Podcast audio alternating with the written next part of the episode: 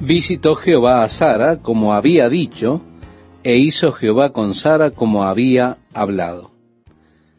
Estimado oyente, a mí me gusta esto. Dice como había dicho y como había hablado. Yo tengo estas frases subrayadas en mi Biblia. Me llegan mucho estas palabras. Visitó Jehová a Sara como había dicho. Sí, el Señor guardó su palabra. Eres fiel a su promesa. Tal vez Él no responda tan rápido como nosotros quisiéramos. Pero Jehová vino a Sara como lo había dicho y lo hizo como lo había hablado. Y Sara concibió y dio a Abraham un hijo en su vejez en el tiempo que Dios le había dicho y llamó a Abraham el nombre de su hijo que le nació, que le dio a luz Sara, Isaac. Como decía Esteban, Isaac significa risa. Ciertamente es el nombre adecuado para su hijo porque la primera vez que Dios dijo, le daré a Sara un hijo, Abraham se rió. Luego, cuando el ángel del Señor vino a Abraham y le dijo, Sara, tu mujer, tendrá un hijo, ella estaba de pie a la puerta de la tienda escuchando, y cuando escuchó esto, se rió. Así que encaja muy bien que el niño fuera llamado risa cuando nació. Continuando la lectura, nos dice, y circuncidó Abraham a su hijo Isaac de ocho días, como Dios le había mandado. Y era Abraham de cien años cuando nació Isaac su hijo.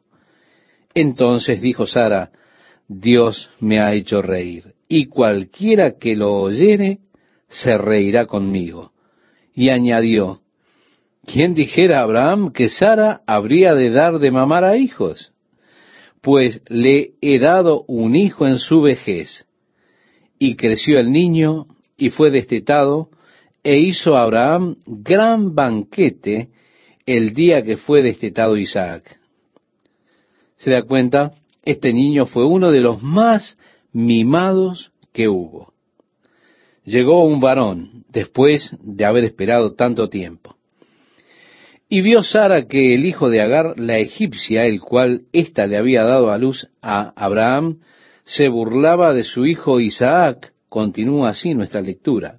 A estas alturas, Ismael era un adolescente, de unos trece o catorce años, y él se burlaba. Él miraba con desprecio a este medio hermano suyo, que era Isaac, y Sara vio su actitud, su desprecio. Por tanto dijo a Abraham, echa a esta sierva y a su hijo, porque el hijo de esta sierva no ha de heredar con Isaac mi hijo. Este dicho pareció grave en gran manera a Abraham a causa de su hijo. Sí, Abraham se quebrantó. Él amaba a Ismael. Y esta situación realmente lo hirió en lo profundo. Entonces dijo Dios a Abraham, no te parezca grave a causa del muchacho y de tu sierva. En todo lo que te dijere Sara, oye su voz, porque en Isaac te será llamada descendencia. Así que Dios le está diciendo a Abraham, escucha, a tu esposa expulsa a la sierva. Y también del hijo de la sierva haré una nación, le dijo Dios, porque es tu descendiente. Entonces Abraham se levantó muy de mañana y tomó pan y un odre de agua y lo dio a Agar poniéndolo sobre su hombro y le entregó el muchacho y la despidió. Y ella salió y anduvo errante por el desierto de Beerseba. Ahora, no era mucho lo que le daban, ¿verdad? Un odre de agua y un poco de pan, y así la enviaron al desierto, y dice, y ella salió y anduvo errante por el desierto de Beerseba. Evidentemente, ella estaba intentando volver a Egipto, pero perdió el rumbo de su camino. Pronto se quedó sin agua. Y debido a la falta de agua, su hijo estaba débil. Agar lo puso debajo de un arbusto. Y nos dice la Biblia, y se fue y se sentó enfrente a distancia de un tiro de arco, porque decía, no veré cuando el muchacho muera. Y cuando ella se sentó enfrente, el muchacho alzó su voz y lloró. Y oyó Dios la voz del muchacho. Así que evidentemente Ismael también estaba orando a Dios mientras ella estaba allí debajo del arbusto. Y el ángel de Dios llamó a Agar desde el cielo y le dijo, ¿qué tienes, Agar? No temas, porque Dios ha oído la voz del muchacho en donde está. Levántate, alza al muchacho y sosténlo con tu mano, porque yo haré de él una gran nación. Entonces Dios le abrió los ojos y vio una fuente de agua, y fue y llenó el odre de agua y dio de beber al muchacho. Y Dios estaba con el muchacho, y creció y habitó en el desierto y fue tirador de arco. Y habitó en el desierto de Parán, y su madre le tomó mujer de la tierra de Egipto. Y así Ismael se convirtió en el padre de los árabes. Y es por esto que actualmente los árabes y los israelitas están unidos a través de Abraham. Y hasta el día de hoy existe un desacuerdo entre ambos. Continuamos leyendo, estimado oyente, y nos dice, aconteció en aquel mismo tiempo que habló Abimelech y Ficol, príncipe de su ejército, a Abraham, diciendo, Dios está contigo en todo cuanto haces. Ahora pues, júrame aquí por Dios que no faltarás a mí, ni a mi hijo, ni a mi nieto, sino que conforme a la bondad que yo hice contigo harás tú conmigo, y con la tierra en donde has morado. Y respondió Abraham, yo juraré. Sí, Abimelech reconoció que la mano de Dios, su bendición y su prosperidad estaban sobre Abraham y comenzó a tener un poco de temor. Abimelech pensaba en el futuro sostén de su familia, de sus nietos.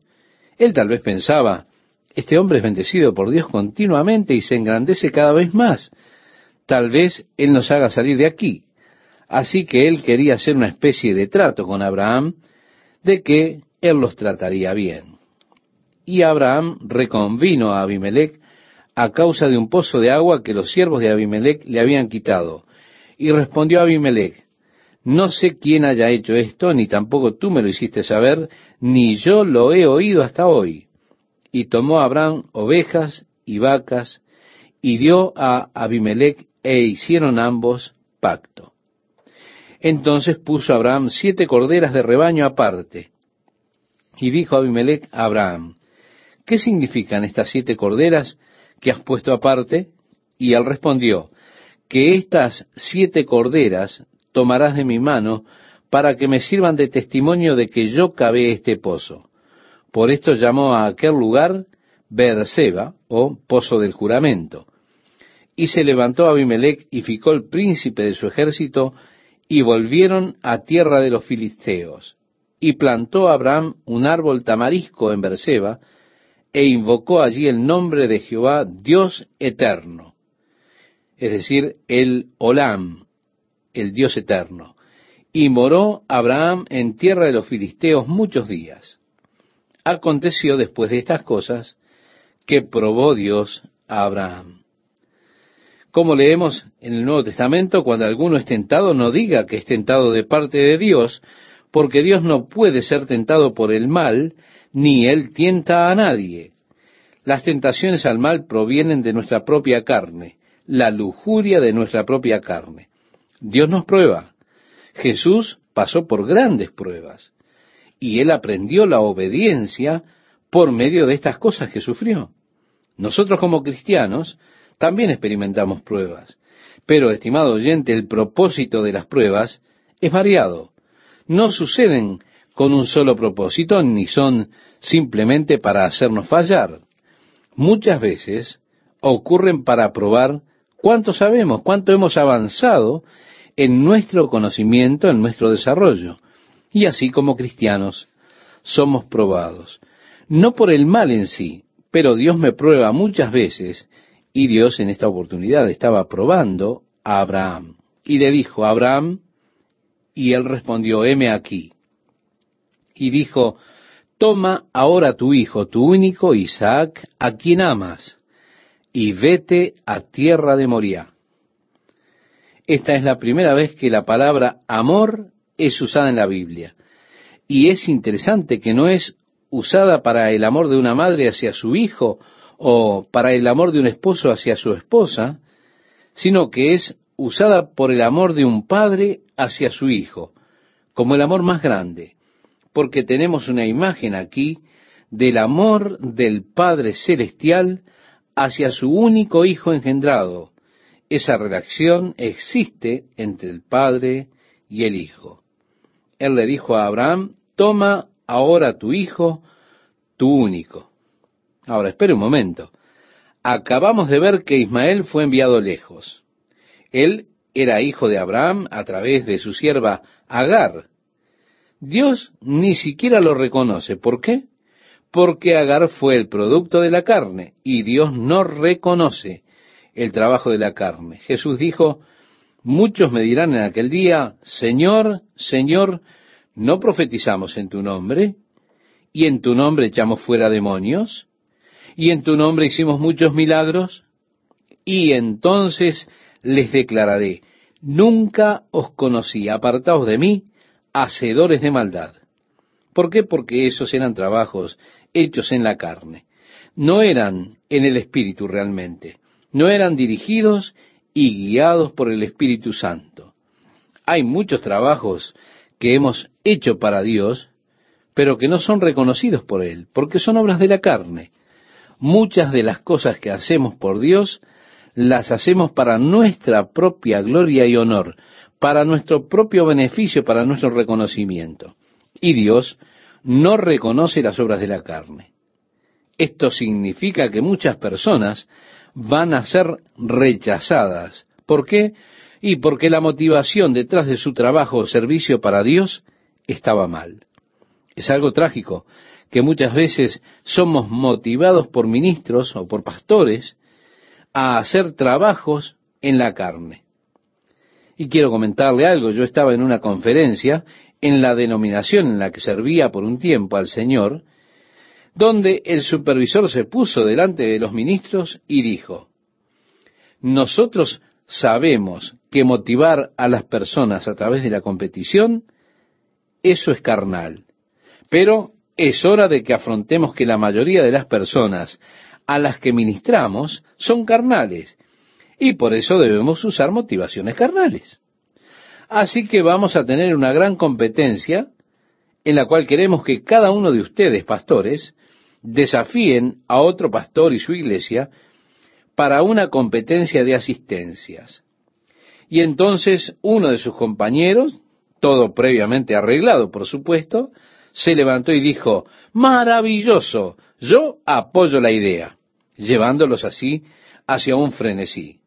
El superintendente dijo, los que estén a favor, pónganse de pie. Y todos se levantaron, excepto yo. Así que luego de la reunión, el superintendente me llamó y comenzó a hablarme sobre la rebelión y la cooperación y cosas por el estilo. Yo le dije, bueno, déjeme decirle que yo estoy en un dilema sobre esto porque cuando usted introdujo todo el tema de la competición, usted mismo admitió que esto era una motivación carnal y que teníamos que reconocer que nuestra gente es carnal. Por lo tanto, debemos usar motivaciones carnales. Yo le dije, yo no creo estar de acuerdo con esto. No creo que debamos bajar a ese nivel, sino que debemos buscar estar en un nivel más elevado y llevar a los demás a ese nivel al nivel más alto de relacionamiento, donde ellos no necesiten motivaciones carnales. Y le dije, lo que más me molestó es que usted siguió adelante, afirmó la moción de competencia entre las congregaciones, llevando a los ministros a competir. Así que usted debe asumir que todos los ministros también son carnales.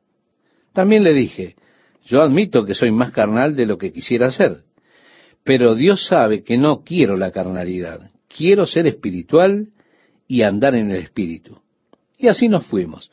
Y yo estaba orando sobre este asunto diciendo, Dios, no quiero ser rebelde. Tú sabes que estoy buscando un caminar espiritual, una vida espiritual. Solo quiero caminar contigo, Señor. El Señor habló a mi corazón de una manera muy especial y me dio esta palabra. Y el Señor añadía cada día a la iglesia los que habían de ser salvos. Yo dije, gracias Señor, esto es todo lo que necesito. Bien, al final de este periodo de competencia, nosotros recibimos un interesante telegrama. Decía así, felicitaciones, su iglesia ha ganado el primer puesto en la división de clase A.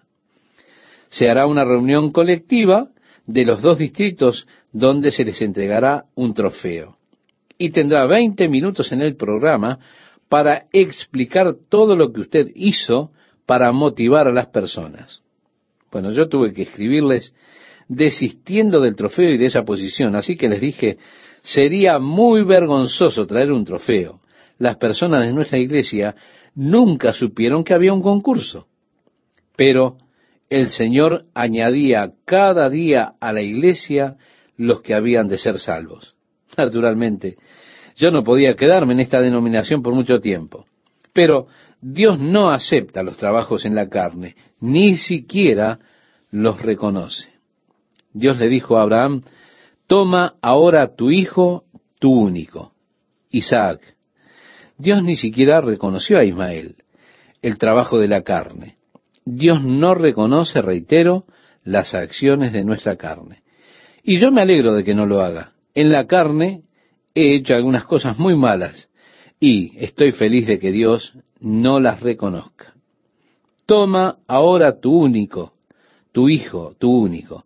Por supuesto, esto nos lleva al Nuevo Testamento, porque leemos en el Evangelio de Juan ese pasaje tan conocido del capítulo 3, versículo 16, porque de tal manera amó Dios al mundo que ha dado a su Hijo unigénito. Y usted solo puede entender el capítulo 22 de Génesis cuando lo compara con el Nuevo Testamento y vemos a Dios dando a su único Hijo Jesucristo. Aquí Abraham es llamado a hacer lo que más adelante haría Dios, entregando a su Hijo, su único Hijo, en sacrificio.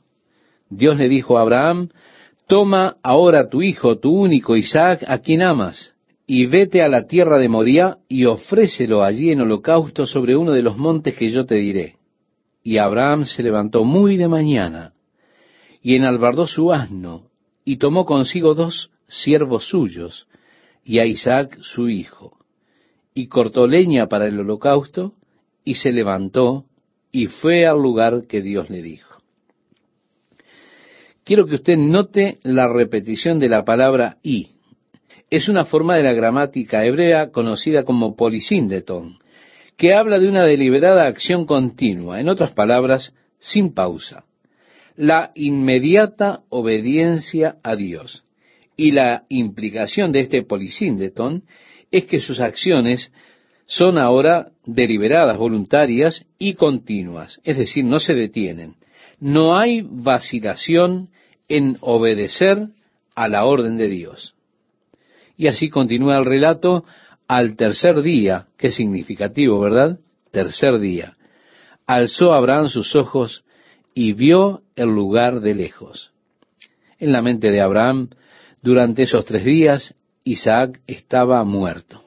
Pero aún así, de alguna forma, Abraham creía en la resurrección. El apóstol Pablo dice, os he enseñado lo que asimismo recibí, que Cristo murió por nuestros pecados conforme a las Escrituras, y que fue sepultado, y que resucitó al tercer día conforme a las escrituras. Mire, yo puedo darle muchos pasajes en el Antiguo Testamento que hablan de la muerte de Jesucristo, pero ¿dónde en el Antiguo Testamento encontramos un pasaje que hable de su muerte y de su resurrección al tercer día? Aquí está. Ahora Abraham ofreció por fe a Isaac como un sacrificio ante Dios, creyendo que Dios, si fuera necesario, lo levantaría de la muerte para cumplir con su promesa, porque Dios le había dicho, en Isaac te será llamada descendencia. El capítulo 11 de Hebreos habla de la fe de Abraham en este contexto. Mire usted, Abraham tenía una promesa de Dios. La promesa de Dios era esta, a través de Isaac te será llamada descendencia.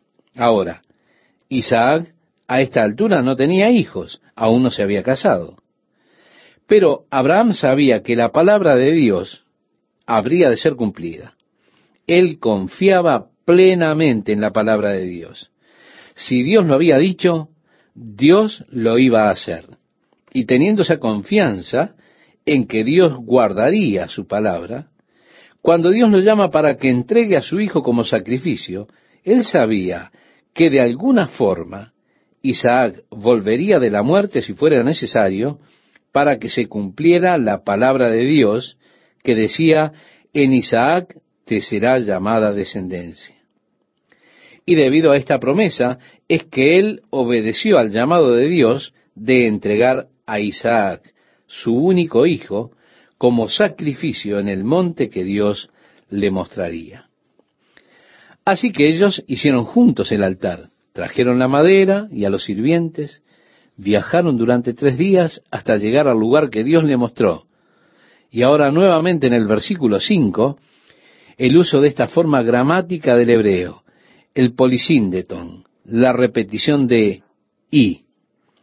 Entonces dijo Abraham a sus siervos, esperad aquí con el asno, y yo y el muchacho iremos hasta allí y adoraremos y volveremos a vosotros. Yo quiero que noten que dice, iremos hasta allí y adoraremos y volveremos. Abraham está declarando que Isaac habría de volver con él. Yo y el muchacho iremos hasta allí y adoraremos y volveremos confianza en la promesa de Dios de que a través de Isaac sería llamada su descendencia. Yo quiero que usted note, estimado oyente, el versículo 6. Y tomó Abraham la leña del holocausto y la puso sobre Isaac su hijo. Una imagen de Cristo que llevó su propia cruz. Ellos cargaron la cruz sobre él y él la llevó. Del mismo modo él puso la leña sobre Isaac y éste cargó con ella. Y en ese punto es que, y él tomó en su mano el fuego y el cuchillo, y fueron ambos juntos. Entonces habló Isaac a Abraham su padre y dijo, Padre mío. Y él respondió, Heme aquí mi hijo. Y él dijo, He aquí el fuego y la leña, mas ¿dónde está el cordero para el holocausto? Y respondió Abraham, Dios se proveerá de cordero para el holocausto, hijo mío. E iban juntos. Qué hermosa profecía. Dios no proveerá para sí un cordero, sino que se proveerá a él mismo como cordero, puesto que Dios estaba en Cristo reconciliando al mundo consigo mismo. Y aquí Abraham está profetizando el hecho de que Dios ha de proveerse a sí mismo como cordero para la ofrenda quemada. La profecía de Jesucristo, la palabra hecha carne, el cual fue ofrecido como sacrificio por el pecado del hombre. Así que nos encontramos aquí con Abraham y su hijo Isaac que viajaron juntos. No deje que el término muchacho le confunda. Este término muchacho se utiliza para definir al hombre que es soltero. Isaac en este momento probablemente tuviese 25 o 26 años de edad. Él pudo en ese tiempo, dada su edad, su madurez física, y dado que la edad de su padre era alrededor de 130 años, pudo haberse impuesto sobre Abraham. Pero Isaac fue obediente al llamado de Dios en el corazón de su padre, sometiéndose cual Jesús, que pudo haber escapado de la cruz. Recuerda cuando Pedro sacó la espada y comenzó a luchar en contra de los soldados romanos y los siervos que vinieron para prender a Jesús. Jesús le dijo a Pedro, guarda tu espada, Pedro. ¿No te das cuenta que en este momento pudiera llamar diez mil ángeles para que me liberen? Pero Jesús fue obediente hasta la muerte y muerte de cruz, sometiéndose a la voluntad del Padre porque Él oró. Padre, no sea hecha mi voluntad, sino la tuya. Por tanto, se sometió a la voluntad del Padre, como lo hizo Isaac con su padre Abraham. Es una figura interesante en todo este aspecto, ¿verdad? Seguimos leyendo. Y cuando llegaron al lugar que Dios le había dicho, edificó allí Abraham un altar y compuso la leña y ató a Isaac su hijo y lo puso en el altar sobre la leña. Y extendió Abraham su mano y tomó el cuchillo para degollar a su hijo. Entonces el ángel de Jehová le dio voces desde el cielo y dijo, Abraham, Abraham. Y él respondió, heme aquí. Y dijo, no extiendas tu mano sobre el muchacho, ni le hagas nada, porque ya conozco que temes a Dios, por cuanto no me rehusaste tu hijo, tu único. Entonces alzó Abraham sus ojos y miró, y he aquí a sus espaldas un carnero trabado en un zarzal por sus cuernos. Y fue Abraham y tomó el carnero y lo ofreció en holocausto en lugar de su hijo. Y llamó a Abraham el nombre de aquel lugar Jehová proveerá, literalmente Jehová Jiré.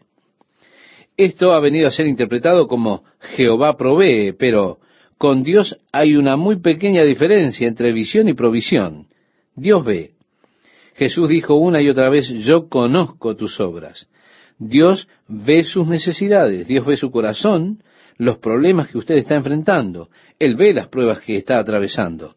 Y porque Él ve, Él provee. Él es Jehová Jireh. Por tanto, se dice hoy, en el monte de Jehová será provisto. Así que comenzaron a decir, en el monte del Señor podrá ser visto. El monte Moriah, en segunda de Crónicas, en el capítulo 2, usted puede leer, y Salomón comenzó a construir el templo en el monte Moriah. Así que el lugar en que los sacrificios eran ofrecidos a través de la historia de la nación es el mismo lugar donde Abraham ofreció sacrificio la misma montaña en que estaba ofreciendo el sacrificio de su hijo. Pero la profecía era que Dios se proveería a sí mismo. Luego, en el monte del Señor sería visto. Así que es significativo que cuando Jesús fue crucificado, le llevaron fuera de la ciudad a un lugar llamado la calavera o el Gólgota, el lugar de la calavera. Y hoy si usted va a Jerusalén y se para allí justo en la tumba del jardín, justo por encima de la estación árabe de autobuses, y usted mira hacia la izquierda en la ladera de la montaña, usted podrá ver distintivamente la impresionante figura de la calavera en la montaña.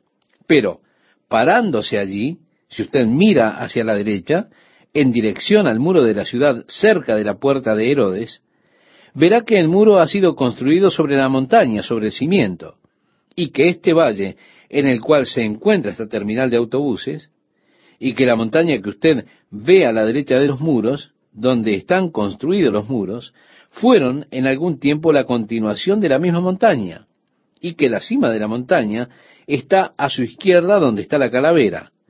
Ahora, yendo hacia el otro lado y siguiendo la topología, usted ve que esta montaña se inclina sobre el monte del templo, el lugar de sacrificios, o el monte Moriah. Así que realmente el lugar de la crucifixión, donde crucificaron a Jesucristo, el Gólgota, era la cima del monte Moriah. Hay muchas montañas alrededor de Jerusalén. El monte de Sión, el monte de los olivos, el monte Escopás, pero el más importante es el monte Moriah. Este monte sobresale en el área donde la calavera está, el lugar donde Cristo fue crucificado. Abraham, sin dudas, llevó a Isaac hacia la cumbre de la montaña. ¿Por qué? Porque generalmente cuando construían los altares lo hacían justo en la cumbre del monte. Así que en el preciso lugar en donde Abraham construyó el altar en obediencia a Dios y profetizó, Dios se proveerá cordero para el sacrificio, y en donde la gente decía, en el monte del Señor será visto, dos mil años más tarde, Dios se proveyó de cordero para la ofrenda. Fue visto, porque Dios estaba en Cristo reconciliando al mundo con él. En el mismo lugar en donde Abraham construyó el altar, la cruz de Cristo se erigió al dar Dios a su unigénito Hijo. ¿Por qué? Porque Él amó tanto al mundo. Así, estimado oyente, tenemos esa hermosa figura en el Antiguo Testamento. Al Abraham estar representando un drama que se convertiría luego en la historia, en realidad, en ese momento en el cual Dios dio a su único Hijo para que todo aquel que en Él crea no se pierda, sino que tenga vida eterna. Y llamó el ángel de Jehová a Abraham por segunda vez desde el cielo, y dijo, por mí mismo, Aquí el ángel de Jehová es claramente Jesucristo, pues que dice, por mí mismo he jurado, dice Jehová, que por cuanto has hecho esto y no me has rehusado tu hijo, tu único hijo, de cierto te bendeciré. En el libro de Hebreos se nos dice que Dios, puesto que no puede jurar por alguien mayor, tiene que jurar por sí mismo. Si el hombre, cuando hace un juramento, estimado oyente, lo hace por algo más grande que él. Pero si Dios quiere hacer un juramento, lo cual es muy positivo, ¿por quién puede jurar? No hay nadie más grande que Dios. No hay nada más grande que Dios, por lo cual Él debe jurar por sí mismo. Y así es que juró por sí mismo, para confirmar dicho juramento y darle fuerza, dice este pasaje, por mí mismo he jurado, dice Jehová, que por cuanto has hecho esto, y no me has rehusado tu hijo, tu único hijo, de cierto te bendeciré, y multiplicaré tu descendencia como las estrellas del cielo, y como la arena que está a la orilla del mar, y tu descendencia poseerá las puertas de sus enemigos. Así que Dios le prometió una gran posteridad, como las estrellas del cielo, como las arenas del mar. Ahora, en ambas usted tiene una multitud innumerable, y esa es la idea. Son tan innumerables las multitudes que han de venir de él. No se podrán contar, no se podrán enumerar. Es interesante que Dios relaciona estas dos cosas, las estrellas del cielo y la arena del mar. Ahora, en esos días, los científicos creían que habían unas 6.126 estrellas. Es obvio que hay mucha más arena en el mar que estrellas en el cielo con esta perspectiva. Así que estuvieron aquellos críticos, sin duda, que dijeron en esos días, mira, qué tonta es la Biblia.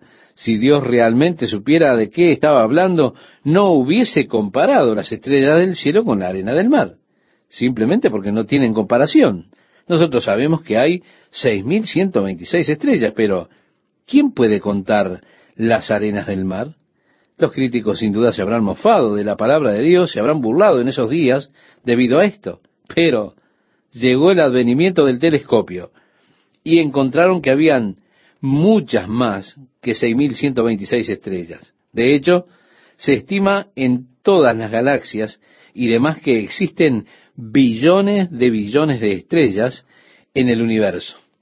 Pero también si cuenta los granos de arena que hay en un cántaro o en un metro cuadrado y se plantea cuántos metros cuadrados tiene la Tierra, entonces usted encontrará que también existen billones de billones de granos de arena sobre la Tierra. Así que hay una relación estrecha entre el número de estrellas en los cielos y los granos de arena en la Tierra. Pero lo que estaba diciendo Dios es que ellos no serían contados. Fue por esto que David estuvo en un problema cuando decidió hacer un censo. Recuerda que David contó al pueblo y el juicio de Dios vino sobre Israel porque Dios dijo, oye, no vas a poder contarlos. Pero David decidió que a él le gustaría saber cuánta gente había en su reino, de modo que él realizó un censo. Y como resultado, el juicio de Dios recayó sobre David por efectuar este censo, desobedeciendo a Dios, que había dicho ellos serán incontables, no podrás contarlos. Así que del tiempo en que el juicio de Dios vino sobre David, desde entonces los judíos rehusan realizar un censo.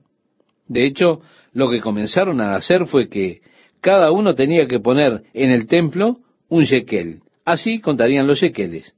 Cada uno arrojaba un shekel y de ese modo los contaban. No contaban las personas. Es más, los judíos ortodoxos, aún hoy en día, no cuentan la gente.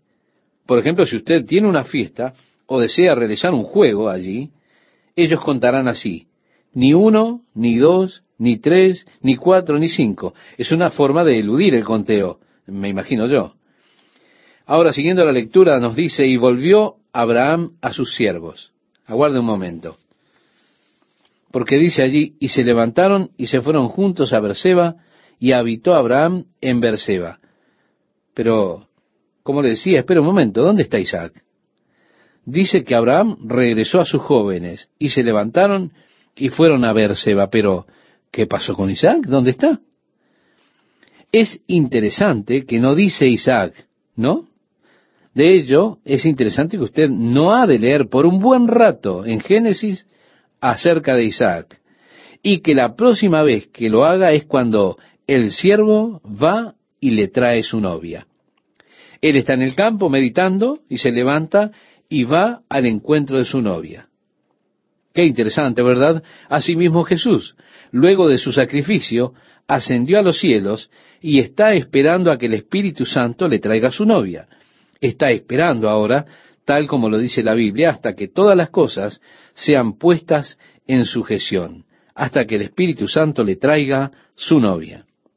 Así que estoy seguro que Isaac estuvo con Abraham, pero es interesante, es significativo que la escritura no lo menciona a Isaac. Lo que las escrituras no mencionan es tan importante y significativo como lo que la Biblia dice. Por ejemplo, recuerda cuando Nabucodonosor construyó esa gran imagen dorada y exigió que todos se inclinaran y la adoraran. ¿Lo recuerda? Allí estaban los tres muchachos hebreos que rehusaron hacerlo así y fueron traídos y echados al horno de fuego. Ahora, ¿dónde estaba Daniel?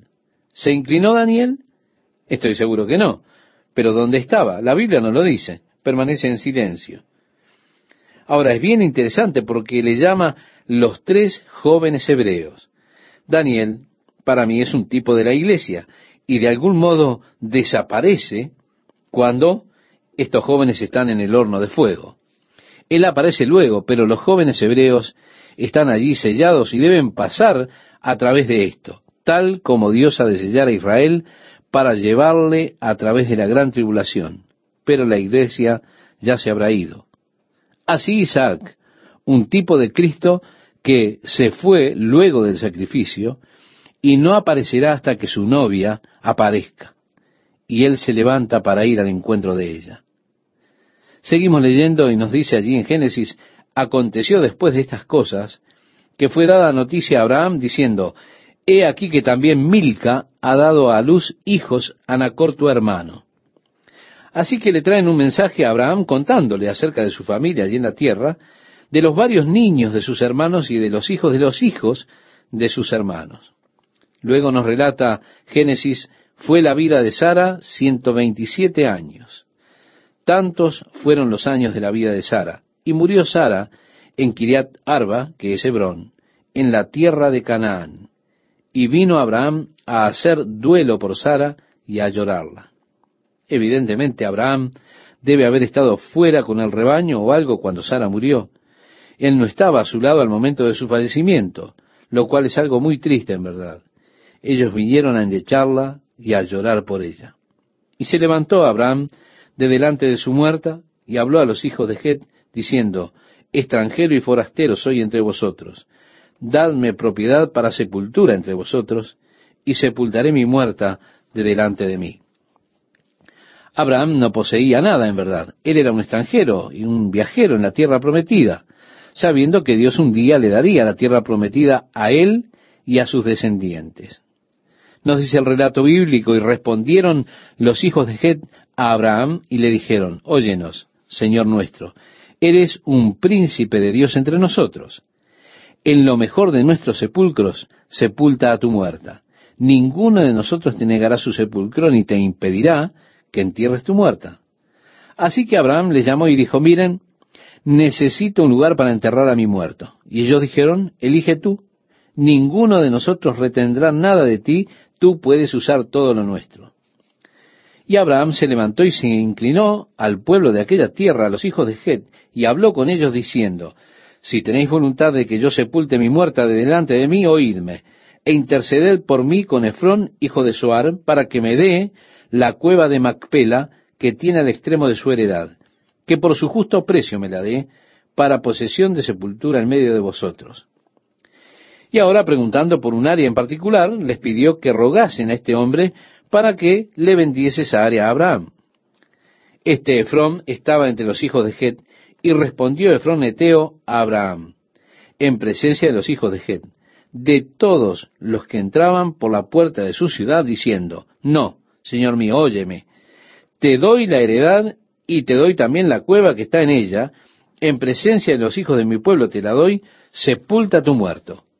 Así que realizó una oferta muy generosa, lo cual es típico en esa cultura. En otras palabras, lo educado en esos momentos sería decir, oh, te la regalo. Pero no hubiera sido muy educado para Abraham tomarla así. En otras palabras, era una de esas cosas que ellos tenían que negociar y hacer trueque uno con el otro. En presencia de toda esta gente te la daré. Pero sucedería si Abraham la tomara, que el hombre se enojaría y, y demás. Entonces Abraham se inclinó delante del pueblo de la tierra y respondió a Efrón en presencia del pueblo de la tierra diciendo, antes, si te place, te ruego que me oigas, yo daré el precio de la heredad, tómalo de mí, y sepultaré en ella mi muerta. Respondió Efrón a Abraham diciéndole, Señor mío, escúchame, la tierra vale cuatrocientos ciclos de plata. ¿Qué es esto entre tú y yo? En tierra pues tu muerta. Ahora, cuatrocientos yekel de plata es un gran sobreprecio. Ellos siempre comienzan con un precio alto. Luego entraban en ese canje donde el vendedor viene con un gran precio, luego usted oferta el 40% de lo que él ofertó, del precio que él puso, esperando comprarlo por un 50, 60% menos. Pero esto es como un juego. Nunca le dirán el precio de venta en el primer precio. El primer precio siempre es ficticio.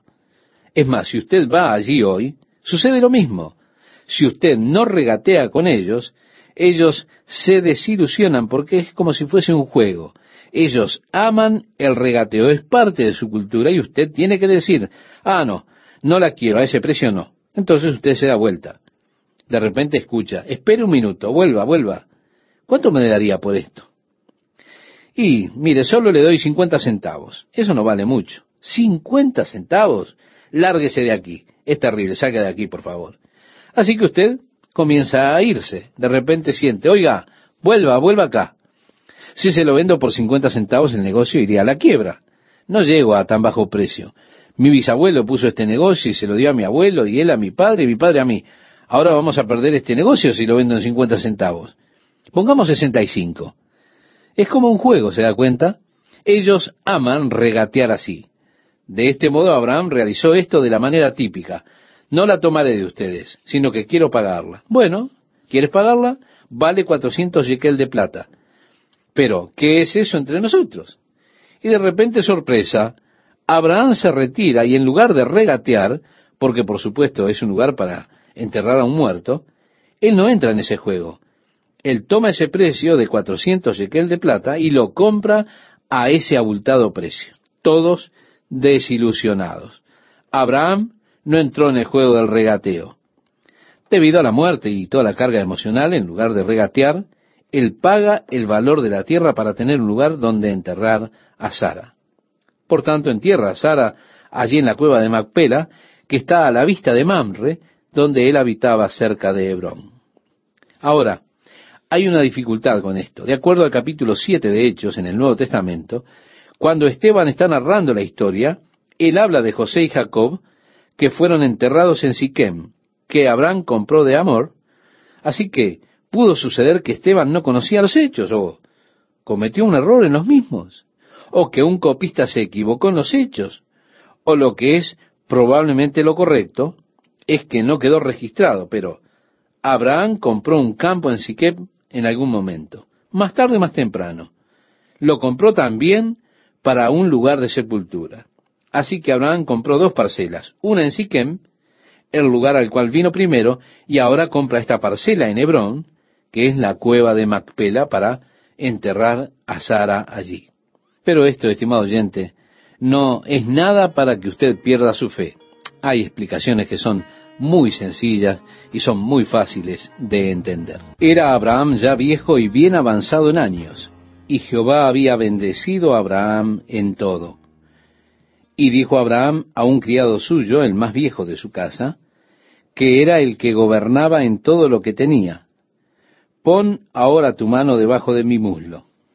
Abraham está buscando sacar una promesa de su sirviente, y él quiere que sea una promesa muy fuerte. El sirviente principal de Abraham se llamaba Eliezer. Algo que no sabemos es si Eliezer estaba vivo en este momento porque él había sido sirviente de Abraham por mucho tiempo. Es posible que para este momento de la historia Eliezer ya hubiera muerto. Pero si de hecho el sirviente era Eliezer, esto hace a la historia mucho más interesante aún, porque el nombre Eliezer significa Dios es mi ayuda.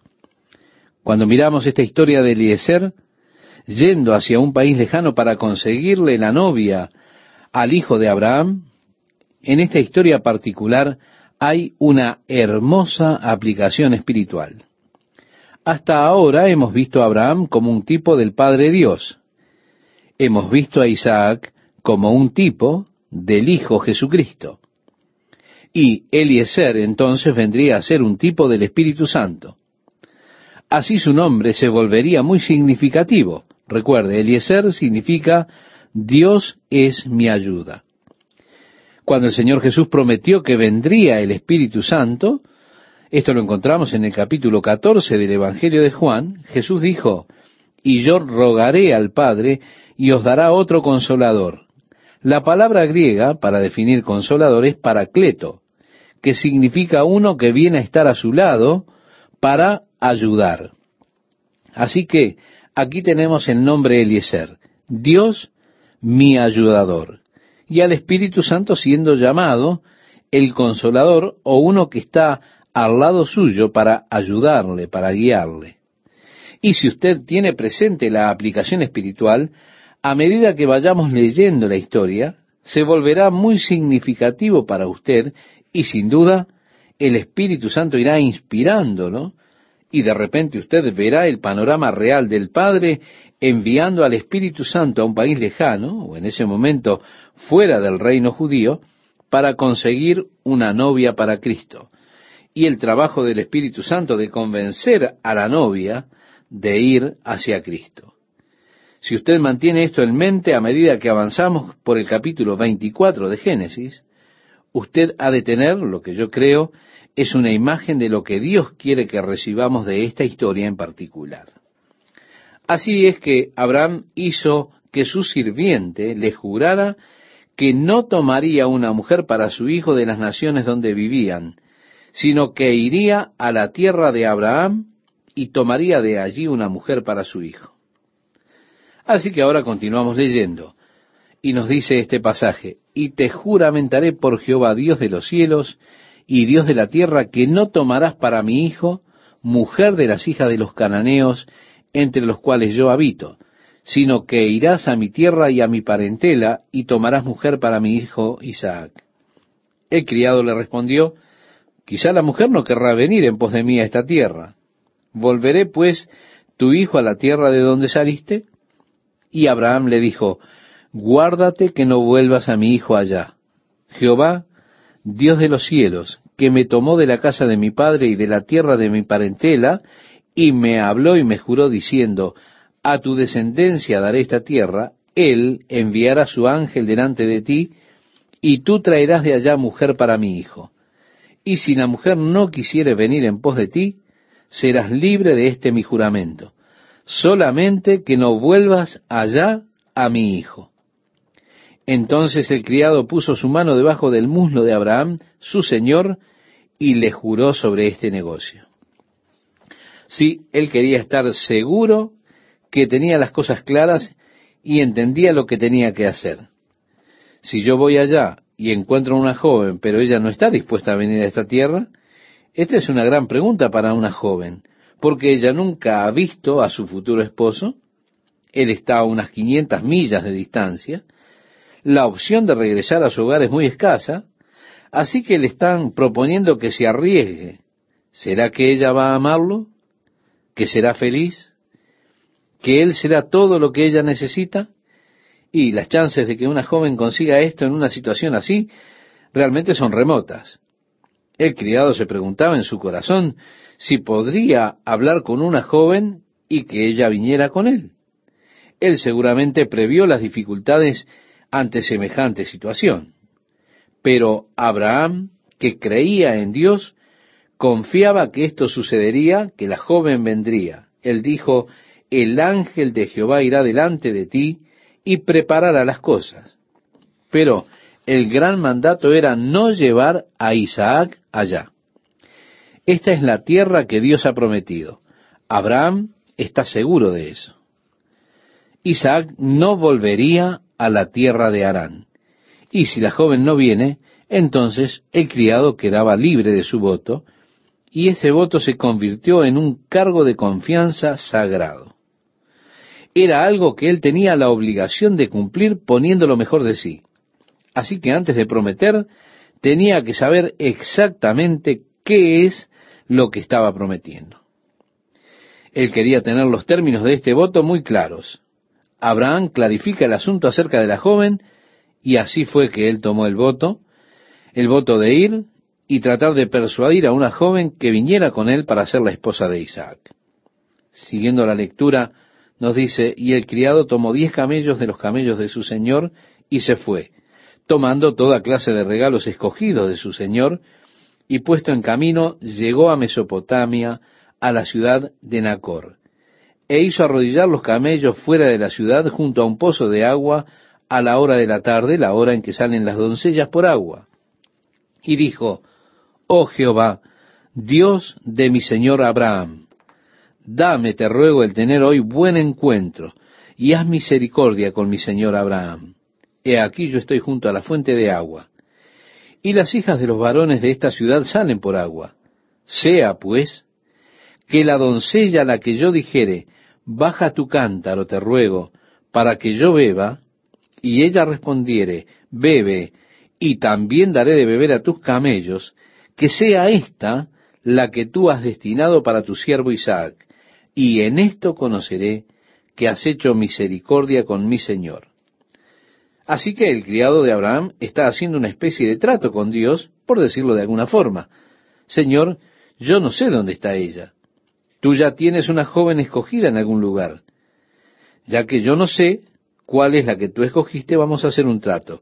Cuando vengan las jóvenes aquí a sacar agua, yo iré a ellas y les diré, dame de beber. Ahora, si una de ellas me da de beber, y si ella me responde y dice, le daré agua a tus camellos también, Señor, que sea ella la que tú has escogido, que sea esta la señal. Yo lo sabré cuando ella diga estas cosas. Esa será la que tú escogiste. Así que él está poniendo ciertas condiciones con las que él podría saber la elección de Dios en cuanto a este asunto.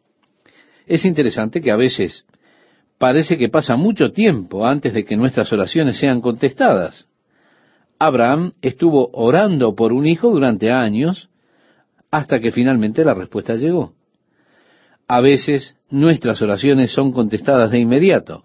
La respuesta parece estar allí, pero ¿por qué nuestras oraciones a veces son contestadas inmediatamente y otras parece ser que Dios ni siquiera está escuchando, ¿no? y pasa mucho tiempo hasta que recibimos una respuesta?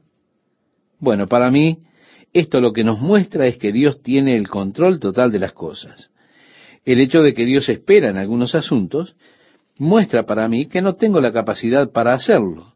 Eso está en las manos de Dios y que Él está al mando de los problemas en mi vida.